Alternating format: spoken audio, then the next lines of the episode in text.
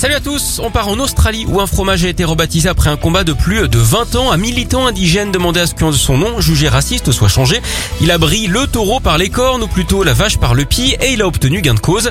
Le nom d'origine était en fait insultant pour les gens d'origine africaine. Il sera donc adapté à compter du mois de juillet. Un recadrage en bonne et due fourme, hein, comme on dit.